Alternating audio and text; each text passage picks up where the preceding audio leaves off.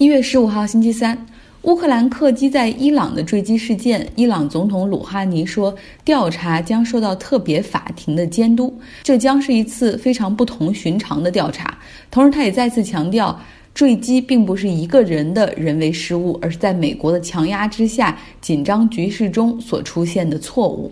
伊朗革命卫队的人现在已经开始逮人了。最先逮捕的是，据 BBC 报道，是坠机事件发生当天用手机拍下导弹击中高空飞机的人。这个人拍下视频之后，把视频分享到了网络上。正是凭借着这段视频，加拿大的总理特鲁多开始说，坠机事件不是伊朗所说的机械故障，而是被伊朗导弹所击落。那么，此人拍摄视频并且分享的做法，在伊朗看来是破坏了他们的国家安全。但是，相信如果没有这段视频的话，很多人还会相信伊朗给出的谎言。澳大利亚的山火还在继续，烟尘飘到了墨尔本上空，这为网坛新年第一项大满贯——澳大利亚网球公开赛蒙上了阴影。墨尔本当地的 PM 二点五的峰值一度达到了八百四十五，在这种天气情况下，像澳网的一些资格赛不得不推迟开打，而且打资格赛的选手也有就是出现剧烈的咳嗽、呼吸困难，最终不得不退出比赛的。之前我们也说过，澳大利亚经济最大的支柱是煤炭，所以不论是现任政府还是在野党，都对气候变化态度很淡。另外一个因素就是，澳大利亚超过百分之五十的媒体都掌握在默多克家族手中，而默多克此前公开也承认说他是一个气候变化的怀疑者，他的媒体倾向性也非常明显。像新闻集团所控制的一个媒体的新闻评论员，在社交媒体上就发表言论说，澳大利亚的山火是有人蓄意纵火导致。这种观点也迅速得到了反气候变化人群的支持，甚至在澳大利亚议会中有几位保守的议员都说，我们不想讨论气候变化，我们要先来说说这些纵火犯的事情。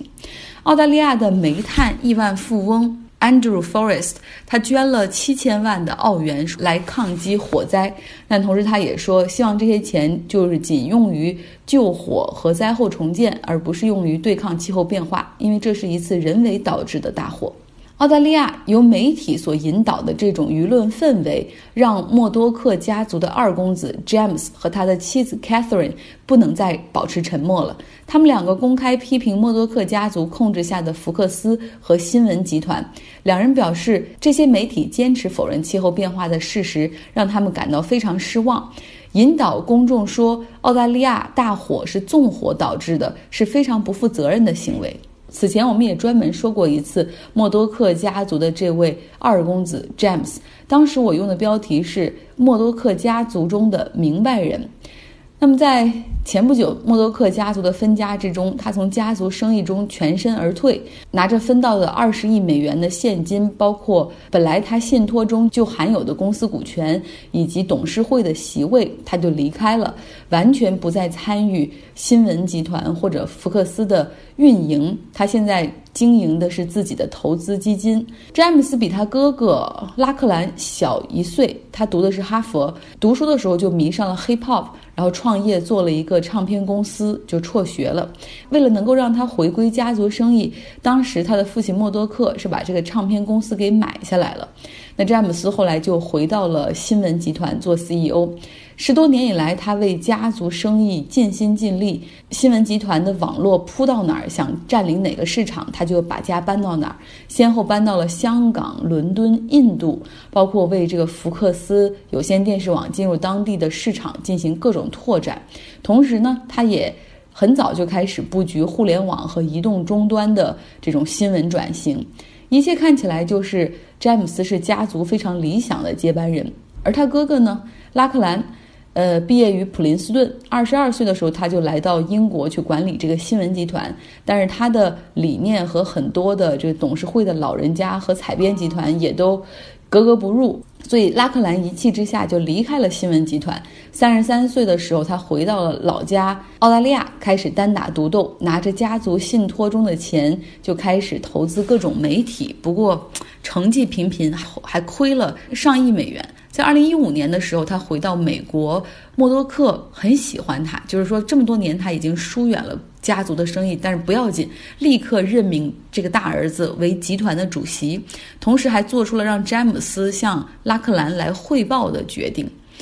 那么默多克为什么会对自己的这个尽心尽力的二儿子詹姆斯有很多不满呢？因为詹姆斯娶的妻子是 Catherine，娶了 Catherine 之后，他的思想变得非常的自由化。Catherine 过去是模特，嫁入默多克家族之后，热心公益慈善，积极投身于环保和对抗气候变化之中。那詹姆斯肯定也是受到影响的，所以他后来越来越不能够认同福克斯电视台，包括新闻集团他们对于政治的态度，尤其是福克斯电视台都成了特朗普的电视台了。那他和家里人和父亲的摩擦也越来越多，默多克于是想着趁自己还活着就赶紧分家，把福克斯集团所原来拥有的电影业务卖给了迪士尼，然后呢，詹姆斯同意拿着钱和股权离开家族生意。那么，除了他原本就拥有的那部分家族信托的股权之外，他还拿到了二十亿美元。他说要把更多的时间和资源花在那些真正很重要、对他来说很重要、有价值的地方。除了投资公司之外，他还投资电影节、资助艺术家、资助作家，还给美国民主党的候选人捐钱。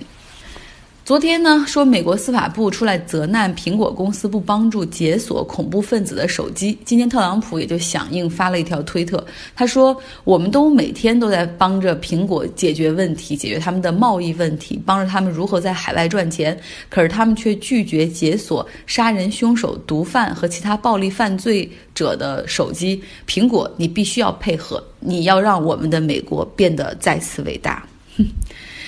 来看美国国内方面吧，关注特朗普的弹劾案，众议院会在明天投票选出谁来代表他们在参议院里来陈述这个案件，那会将弹劾程序向前推动，很可能本周就会启动弹劾。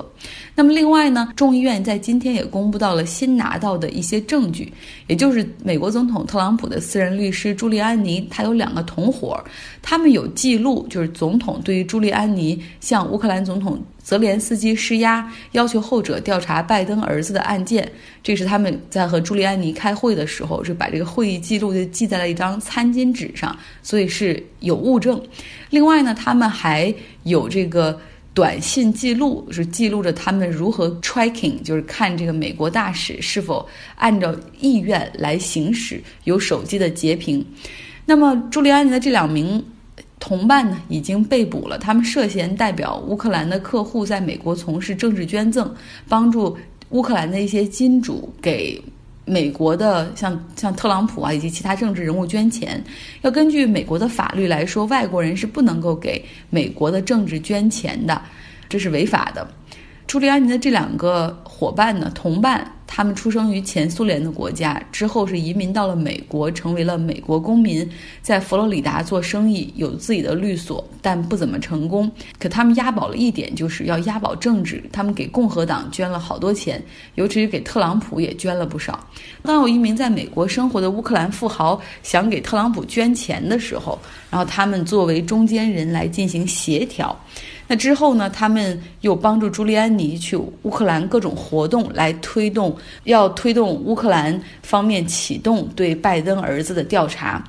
他们活动于乌克兰和美国之间，是充当朱利安尼的传话筒。所以新的证据就一经抛出，相信也会给参议院的议长、共和党的领导人 Mitch McConnell，呃，有更多的施压，是不是能够逼迫他传唤这新的证人？在弹劾进入参议院之前，我们也来讲一讲拜登儿子吧，因为好多人也在问说，你一直单方面在讲特朗普的弹劾案，但是你不不讲究竟为什么特朗普一再要让乌克兰的总统泽连斯基去调查拜登儿子的案件？那就来说说拜登儿子，他究竟在乌克兰出了什么事儿？为什么特朗普认为他在乌克兰的事情足以把他老爸拉下水？拜登的这个儿子是他二儿子亨特，毕业于耶鲁法学院之后进入金融行业工作，后来呢又在美国商务部做了一段时间政策制定。二零零一年离开政府机构，又去做了 lobbyist，游说。这就是帮助客户去实现他们所关注的一些政策的落地，可以理解为说，说客就是帮助企业向美国的政策制定者去兜售他们的观点的。那那个时候呢，拜登。还是参议员，其实也有一定的利益冲突，所以根据《纽约客》的采访，哈说拜登从那个时候他就不会向亨特来询问他游说的客户，而亨特也不会告诉他的父亲他在做什么样的 case。之后呢，小布什任命这个亨特·拜登去进入美国铁路 Amtrak 董事会去担任副主席，后来随着政府换届了，拜登当选副总统。亨特也辞职进入了投资圈，还成立了风险投资公司。所以，就是为什么他在中国以前还有这个投资在哈？那不知道是他父亲的意思，还是受到家族使命的感召。后来，这个亨特又申请成为美国海军的。预备役的成员，但是他的尿样分析呈阳性，就是说明他有这个吸毒。事情曝光之后呢，亨特也是被迫离开了海军预备役。这时候呢，专心做游说公司和法律业务的他，开始在海外扩展。到了二零一四年的时候。乌克兰最大的天然气生产厂商 Brisma，他聘请亨特·拜登来为他们提供法律咨询服务，同时呢，雇拜登进入他们的董事会来出任一个席位。Brisma 的公司是由乌克兰的一个寡头来控制的，他当时面临着这个检察官的反洗钱调查。负责这个案件的乌克兰检察官叫 Shojin，他这个人有非常不好的。就是 reputation，就是名声不是很好，有有贪腐的问题，有一些证据表明他在过去很多司法调查中，经常就是向被告去索要黑金。此时，欧洲和美国都希望帮助乌克兰，因为那个时候乌克兰将和俄罗斯有着克里米亚的纠纷，在经济上他们希望给乌克兰更多的援助，因为这里已经成为了后冷战时期的西方和俄罗斯对抗的前线。那这个时候，他们也说我们可以提供很多钱给乌克兰，但是也希望你们能够有效的解决这政府啊或者司法系统的腐败问题。所以当时包括德国、法国、呃美国等国家都提出说，肖金这个人必须从这个职位上走人。当时呢，这个美国方面负责乌克兰事务的就是副总统拜登。最终 s h e l d i n 被解雇了，而这个天然气公司 Brisma 他们的法律危机也就顺利解决了。特朗普的意思是，这个亨特·拜登因为他在 Brisma 这家公司里任职，他就通过自己父亲拜登的这个渠道，然后让后者说服了乌克兰的总统，直接把这个检察官给开除了。他认为这中间有很多的问题，哈，这就贪腐问题，然后还有这个滥用权力的问题。但实际上，大家可以回想一下，就是把时间调回到二零一五年，那个时候拜登是美国的副总统，但同时他也是。非常艰难的时候，二零一四年、一五年对他来说很难。不仅工作繁忙，同时他的家庭中，他的大儿子也一直就是被他寄予非常大的希望。他很很爱这个儿子。然后这个 Ball 在二零一零年的时候被查出患有脑瘤，然后到二零一四年、一五年的时候，这个病情加重，到二零一五年六月的时候病逝。Ball 一直是拜登的。就是非常爱啊，因为他这个儿子实现了拜登对孩子的所有的理想。他读法律，然后毕业之后做检察官，后来参军，等于说是拜登家庭的骄傲。然后呢，至于他这个二儿子呢，亨特。他是家中的逆子，他曾经有非常严重的酒精和毒品成瘾的这种历史。而在事业上，我们也可以看得出来，他经常徘徊于私营和公共事业之中，到底是要赚钱还是要做公务员、做政客，他都想不清楚，来回纠结。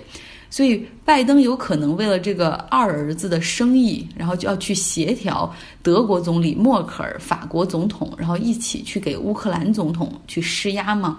这个可能性，大家自己去权衡吧。好了，今天的节目就是这样，祝大家周三愉快。